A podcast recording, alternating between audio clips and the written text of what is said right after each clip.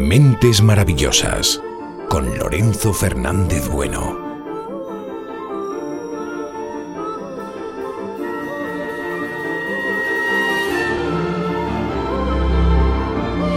Hola, ¿cómo estáis?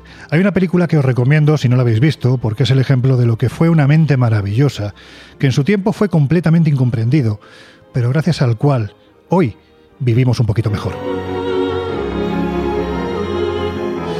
La película se titula Una mente maravillosa y cuenta la vida del matemático estadounidense John Forbes Nash, un hombre con muchas luces y algunas sombras, porque en un tiempo en el que las enfermedades de la mente no estaban muy estudiadas, fue diagnosticado de paranoia, enfermedad que después fue ampliada a esquizofrenia paranoide.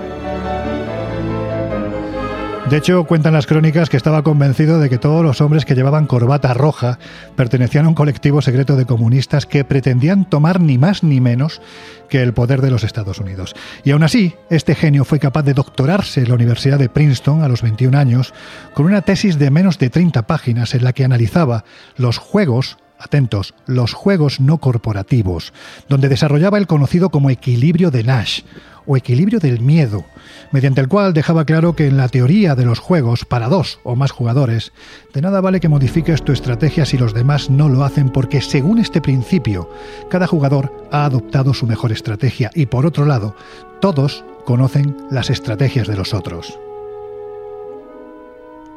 Y este hombre, con muchas limitaciones, en 1994 ganó el Premio Nobel de Economía, precisamente por su análisis del equilibrio en la teoría de los juegos no corporativos. Pues eso, una mente maravillosa, como la denominó Silvia Nashar en su novela del mismo título. Y veréis, como ocurre en la película, este verano me gustaría acercaros a esas mentes maravillosas, en este caso hay que decir que muy sanas y extraordinariamente geniales, que están haciendo cosas súper chulas y que muchas veces o no somos conscientes de ello o pueden llegar a ser incomprendidas. No es el caso de, de nuestro primer invitado, porque precisamente si algo es este muchacho, porque aún no ha cumplido los 19, es precisamente muy conocido.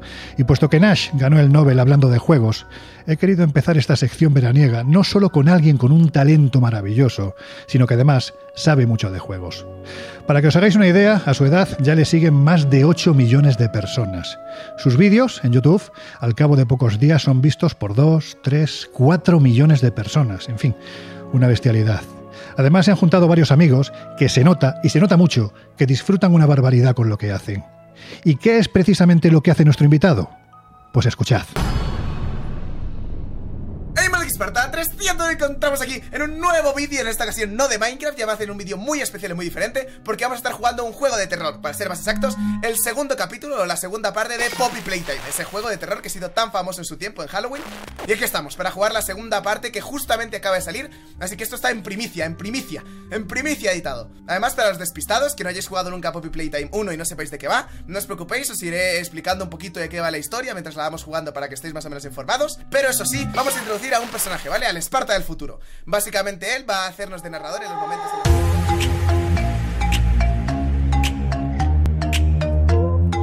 El Colegio Invisible, en Onda Cero. Bueno, pues la persona que acabáis de escuchar ha publicado recientemente con MR Ediciones Esparta y el secreto de la isla perdida. Y como nosotros las islas perdidas, los lugares secretos y los misterios de todo tipo nos gustan un montón, pues eso, que nos hemos puesto en contacto con su autor. Andrés Saavedra, Esparta 356, bienvenido al Colegio Invisible y gracias por querer entrar, que sé que algunos medios, a los youtubers, en fin, que no os han tratado muy bien. ¿Cómo estás, amigo? Muy bien, la verdad, muchas gracias a ti por invitarme y espero estar a las alturas expectativas de, de la presentación que se me ha hecho. Eso, muchas gracias por invitarme y muy ilusionado de responder todo lo que me preguntes o lo que quieras que saber. Oye, ¿cómo prefieres que te llame, Esparta o Andrés?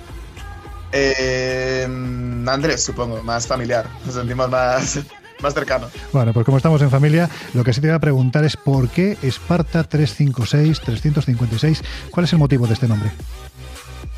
Mm, a ver, siempre me han preguntado mucho eso. O sea, no sé, o sea, normalmente suelen esperar como algún tipo de respuesta así muy increíble, alguna cosa del pasado.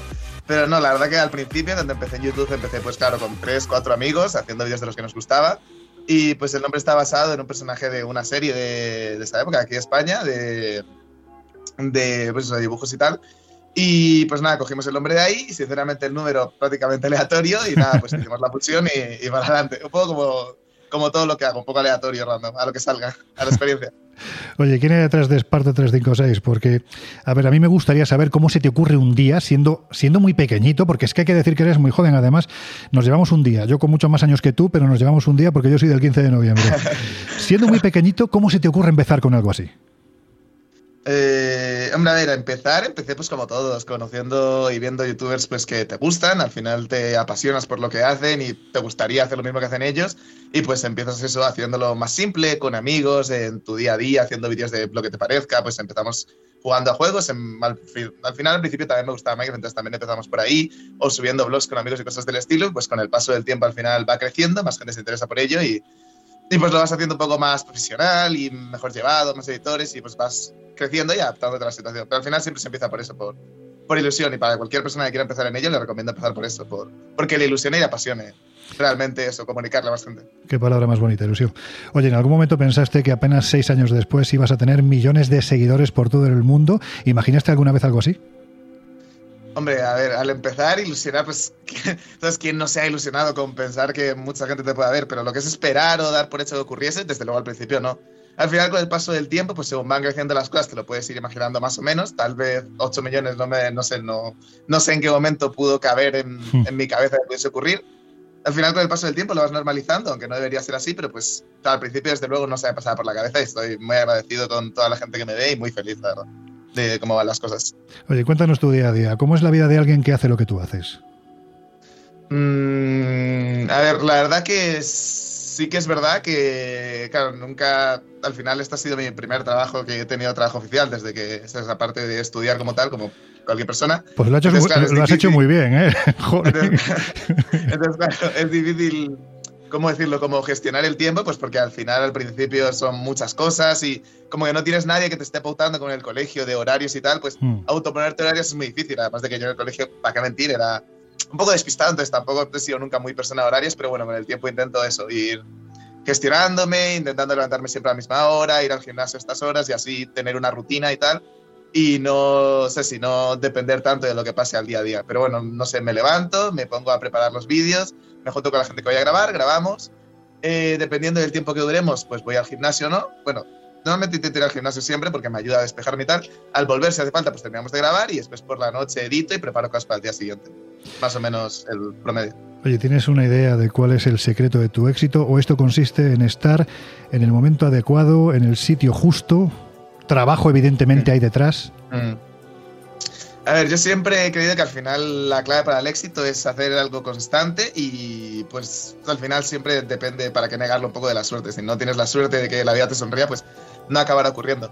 Pero en concreto para YouTube, o que yo creo que es lo mejor para poder crecer en el ámbito de YouTube, pues esencialmente yo diría que es encontrar un nicho donde haya mucha gente que quiera ver, o sea, algo que le guste mucho a la gente, y donde la, intentar que la competencia no sea excesiva, pues porque al final hay cosas que mucha gente quiere ver, pero claro, si te metes en un nicho donde están los más grandes, pues es muy difícil crecer. Entonces, encontrar un balance entre esas dos cosas, eh, que te guste lo que haces, hacerlo con ilusión y compasión, y si lo haces bien, posiblemente pues con el paso del tiempo, antes o después acabarán surgiendo las cosas. Antes decía que os habéis juntado varios amigos que además habéis dado el salto al papel y vuestros libros, porque ya hay unos cuantos, están siendo un éxito sin precedentes editoriales dentro de la colección Team Compass. ¿Qué es esto y quiénes estáis detrás?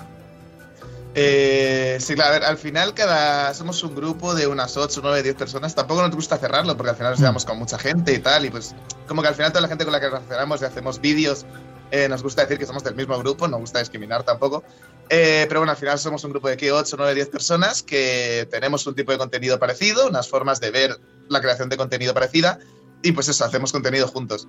Eh, al final, pues siempre dentro de un grupo de gente que tiene más amistades que otras, es internamente, entonces pues la gente que mejor se lleva entre ellas, pues ha sacado libros en conjunto y, pues la verdad que en general han ido muy bien, tanto pues eso, los de Mike Timba y, y Trolino, el mío, Raptor, eh, Rius también ha sacado hace, hace poco con Mondongo 1, y eso, y, al final cada uno se va relacionando, haciendo libros entre ellos, y, y eso ya han ido muy bien y la verdad que muy feliz de cómo le va, le va a todos. Y muy, muy bien, la verdad que en general muy bien. Muy contento con, con cómo va todo. Mira, Andrés, uno de los grandes problemas de la profesión, de los que nos dedicamos a esto de la comunicación y del periodismo, en momentos puntuales, cuando alguien realmente llega a un punto en que destaca una barbaridad, suele haber egos, ¿no? Ahí hay una lucha de egos. Mm. Y la sensación que da con vosotros, a ver, estamos hablando de Raptor, que tiene casi 12 millones de seguidores, el Trolino, que tiene casi 18 millones, Mike Crack, el veterano, ¿no? Con casi 32 Mm. millones de seguidores. La sensación que da es que os lleváis francamente bien. ¿Esto es así? Eh, sí, al final entre todos los del grupo siempre nos llevamos todos bien. Siempre ha habido pues más altos y más bajos, porque para que negarlo siempre pues alguna rierta, alguna cosa. Pero en general todos los que estamos ahí, eso, tenemos una forma de ver las cosas parecida y nos llevamos muy bien entre nosotros. Y por suerte diría que no hay una gran batalla ni de egos ni de gente que se quiere estar por encima del otro. Siempre nos llevamos muy bien. Entre todos nos apoyamos cuando el momento lo amerita, se necesita. Y gracias a eso, como se suele decir, la unión hace la fuerza y hemos Hmm. conseguido salir adelante más, más fuerte que por separados, yo creo. Entonces, muy bien, la verdad. Vamos, si te parece, al libro que has publicado con Martínez Roca Ediciones. Pero antes, mm, permíteme que diga a quienes estéis al otro lado de los micrófonos de Onda Cero que yo estuve el otro día, precisamente en la Feria del Libro de Madrid, el día que firmaba Andrés, que firmaba en este caso Esparta y El secreto de la isla perdida, y solo puedo decirte que flipé porque hay algunos, vamos, de hecho te diría que hay pocos bestsellers en España que tengan tanto público deseando de estar unos minutos con su autor favorito, en este caso Esparta, que el otro día, chicos, que tenías una cola de horas. ¿Qué sientes cuando de repente te pones delante de tu público, te traen regalos, te dan cariño a montones? La verdad que o sea, se siente muy bien. O sea, ni yo me esperaba tanto apoyo. Hubo muchísima gente, fue una locura. Al final casi ni conseguimos realmente cerrar a tiempo porque a las nueve había que estar fuera y había Claro. demasiada gente. Y se sintió muy bien. La verdad que es como una forma de, de eso, de visualizar todo lo que has estado trabajando durante años, toda la gente que has estado viendo. Eh, pues porque al final yo estoy siempre, intento estar lo más atento posible a la gente con la que hablo a través de Twitch, YouTube, Twitter. Y pues por eso, poder verlos en personas como una forma de, materializar todo lo que ha estado ocurriendo durante el último tiempo. Y no sé, es una sensación, la verdad, muy bonita. Eh, decir que es una sensación muy bonita. No sabría cómo describirlo, pero eso, es, como una forma de ver todo lo que ha estado ocurriendo que al final pues lo normalizas con el tiempo y verlo así de frente es, es muy bonito y muy, muy agradable. La verdad que lo pasé muy bien y agradezco a toda la gente que fue por ahí y, y pasó un tiempo conmigo. La verdad que fue muy bonito y lo pasé muy bien. Ahora sí, Esparta y el secreto de la isla perdida. Venga, cuéntanos, ¿de qué va este libro? ¿Qué es lo que se puede encontrar dentro el, el lector? Vale. Eh, a ver, el libro va esencialmente eh, girando en torno a una serie que hice en su momento, pues con dos componentes del grupo, como dijiste antes, de Team Compass, que serían Mike y Raptor, que en su momento hicimos una serie que fue muy conocida, fue una serie que hicimos en directo intentando innovar, y a la gente le gustó mucho y quedaron a la espera pues de siguientes partes. Entonces yo decidí, eh, como al final era una serie que empezaba de la nada, pues hacerle como un contexto previo de exactamente cómo ocurrió todo, cómo llegamos hasta la situación donde empieza la serie, que voy a intentar no para el que se la quiera ver. Eh, y eso, sí, el libro al final hace esa función, como de yo llegando a la isla, eh, cómo vamos conociendo a la gente de la zona e intentamos hacer una problemática que hay que solucionar ahí dentro. Eh, y después el libro termina con lo que sería más aproximadamente el inicio de la serie. Que, pues eso, el inicio de la serie que se llama La Isla, pues es lo que digo para el que le quiera buscar. Hmm. Eh, y eso hace como de, como de introducción, básicamente. Oye, hablas de una aventura que, que es una búsqueda, ¿no? Una búsqueda de una piedra mágica que además podría, no vamos a hacer spoiler, podría estar maldita y, y hay muchas aventuras alrededor de esa búsqueda. ¿Te has basado en alguna historia real? Eh, en concreto, no diría que ninguna. Al final es un, no sé, un estilo de historia, yo diría que ciertamente recurrente en libros pues, eso, para gente joven. Eh, pero así en concreto, alguna historia que yo diga, uff, parecida a esta, no. O sea, al final siempre ha sido basado en, en series previas que yo haya visto, pues claro, de pequeño, en las series que veía, cómo solían ser las tramas y tal. Y pues al final eso siempre tiene influencia en tu forma de hacer las cosas y pues supongo que eso fue un poco en lo que se basó la, la historia del libro, pero así en concreto no te sabría decir ninguna serie que yo diga exactamente esta. ¿Y cómo ha sido la experiencia de llevar el universo Esparta, vamos a decirlo así, que al fin y al cabo, como estás diciendo, sale de tu imaginación, a un formato como el de un libro? ¿Te ha gustado? Eh, sí, la verdad que sí. O sea, me hizo darme cuenta de la cantidad de, matizaciones que le había hecho el personaje a lo largo del tiempo. O sea, al final tener que hacerlo en un libro, pues te obliga a tener que mirar exactamente qué características tiene tu personaje, cómo suele actuar ante X situaciones, más de lo que lo harías normalmente en un vídeo. Y, el tener que hacerlo en un libro me dio cuenta, me hizo darme cuenta de, de realmente lo trabajado que a lo largo de los años, al final ha sido mucho tiempo, que estaba el personaje, pues eso, de Esparta y de Mike y de Raptor. Como que cada uno tenía una personalidad muy marcada y en parte por eso entendí por qué solemos congeniar también en vídeos. ¿Lo volverás a hacer? ¿Habrá futuras entregas de Esparta en, no sé, pues por decir algo, por ejemplo, en el continente hundido? A ver, la verdad que no me gusta hacer promesas, porque no solo es complicado saber si al final va a acabar ocurriendo. No solo depende de mí, aunque de momento por cómo han ido las cosas yo creo que se va a poder hacer. Pero después de vivir esta primera experiencia, la verdad que yo creo que a priori diría que sí que me gustaría hacer una, una segunda edición, tal vez una segunda parte, o si no, otra saga distinta, que sí que sea más, más, con, más continuable, por así decirlo, no sé. Sería darle vueltas y como digo, no solo depende de mí, pero a priori, después de ver cómo han ido las cosas, yo creo que, que sí que me gustaría. Andrés, si logramos abstraernos un poquitín de YouTube, de libros, de éxito, ahora eres muy joven, pero ¿tú cómo ves el futuro? ¿Qué te gustaría seguir haciendo dentro de unos años? Mm, pregunta complicada. A ver, eh, exactamente, exactamente qué responderte no sabía. La verdad que siempre he sido muy de, o sea, no de improvisar completamente, pero siempre me ha gustado, pues eso, no saber exactamente qué voy a hacer mañana y ver qué, qué se puede parar, intentar hacerlo lo mejor posible. Y, y, eso, obviamente me gustaría seguir dedicándome lo máximo posible a todo el tema de la comunicación, pues es algo que me gusta mucho, comunicar a gente, transmitir historias, divertir y hacer que la gente que pasa un mal día se pueda abstraer de ello. Es algo que siempre me ha gustado y pues por eso me hacía tanta ilusión empezar en YouTube. Pero exactamente qué va a ser, la verdad que no sabría decirte.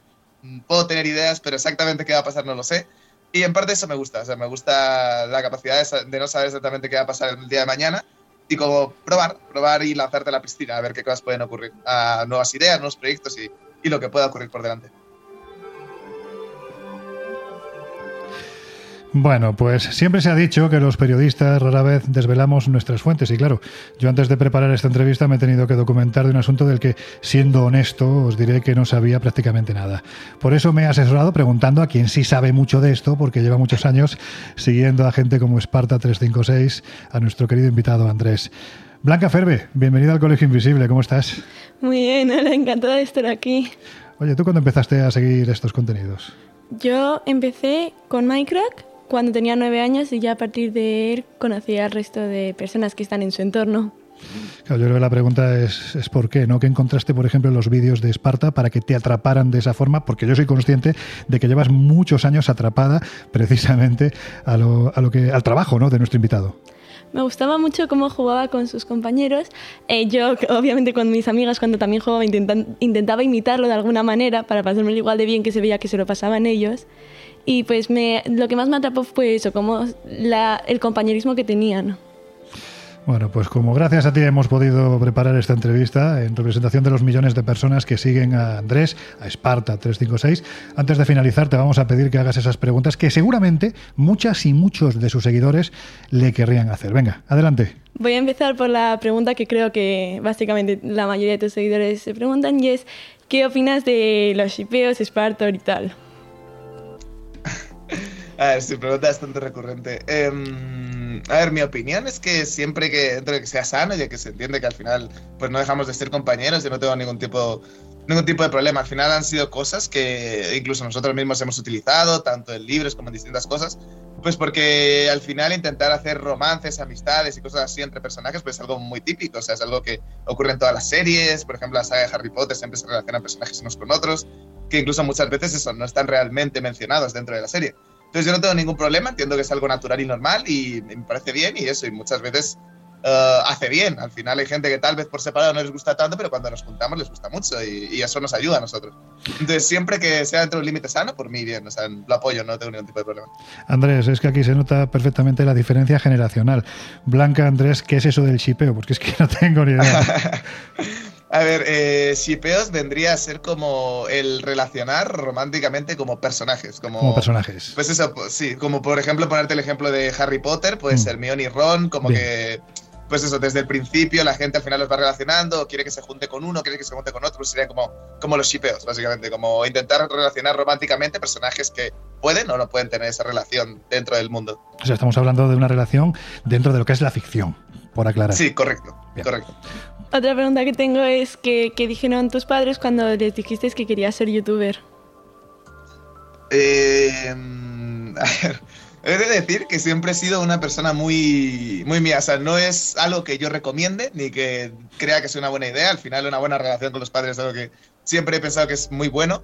Pero sí que es verdad que yo siempre he sido una persona muy, muy mía, muy independiente, muy de no ir contando por ahí las cosas. Entonces yo empecé en YouTube Y para ser sinceros, mi madre no lo sabía, ni mi madre ni mi Hmm. padre. Entonces yo simplemente empezaba y mi madre creía que yo iba pegando alaridos por ahí porque, ¿por qué no?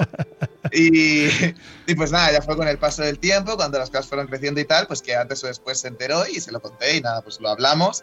Y por suerte mi madre siempre ha sido una persona que me ha apoyado mucho, entonces me dijo, bueno, si tú crees que, que realmente eso es algo bueno y que realmente te va a llevar a algún lado, hazlo. Y pues por suerte decidí seguir lo que yo creía, creí que realmente me llevaría a algún buen sitio y, y decidí seguir para adelante con YouTube y así ha sido hasta el día de hoy. Getting stronger every day. Keep on pushing through the pain. Bueno, pues ahora sí llegamos al final de esta entrevista. Andrés, ¿te hemos aburrido mucho? ¿Has estado cómodo? Ah, que va, la verdad que me lo he pasado muy bien, muy divertido. Eh, ojalá que salgan más medios de comunicación que sigan haciendo cosas así, innovadoras y distintas. Y la verdad que me ha gustado mucho el formato. Espero haber estado a la altura de, de la situación y, y me lo he pasado muy bien, la verdad, me lo he pasado muy bien. Muchas gracias por la invitación. Blanca Ferbe, ¿alguna cosa más le quieres decir? Que estamos a punto de terminar. Eh, me gustaría, bueno, en mi colegio, como ya he dicho antes, yo veía desde que era muy pequeña con mis amigas, os veía a vosotros, entonces en mi colegio adaptamos un grupo, eh, el Team Japón, pues lo adaptamos a nosotras tres. Entonces me te pedía un saludo para ellas. Son Esperanza y Cristina. Claro sí, un saludo y un abrazo enorme, Esperanza y Cristina. Muchas gracias por estar ahí y espero que os sigan gustando los vídeos. Bueno, pues ha sido un placer tenerte con nosotros en esta primera sección de Mentes Maravillosas. La primera de diferentes entrevistas que vais a poder escuchar a lo largo del mes de, de agosto. Pero hoy Esparta 356, Andrés Felipe Saavedra Ardila, ha sido nuestro padrino. Así que, chico, que solo queda darte las gracias. Muchas gracias a vosotros y espero que siga muy bien la serie y que conozcáis a mucha más gente. Que hay Bueno. mucha gente por ahí interesante para conocer. Pues nuestro deseo es que la vida te siga sonriendo y que le sigas poniendo el color que le pones a todas tus creaciones. Suerte, salud y muchos éxitos para el futuro. Hasta siempre, amigo. Adiós.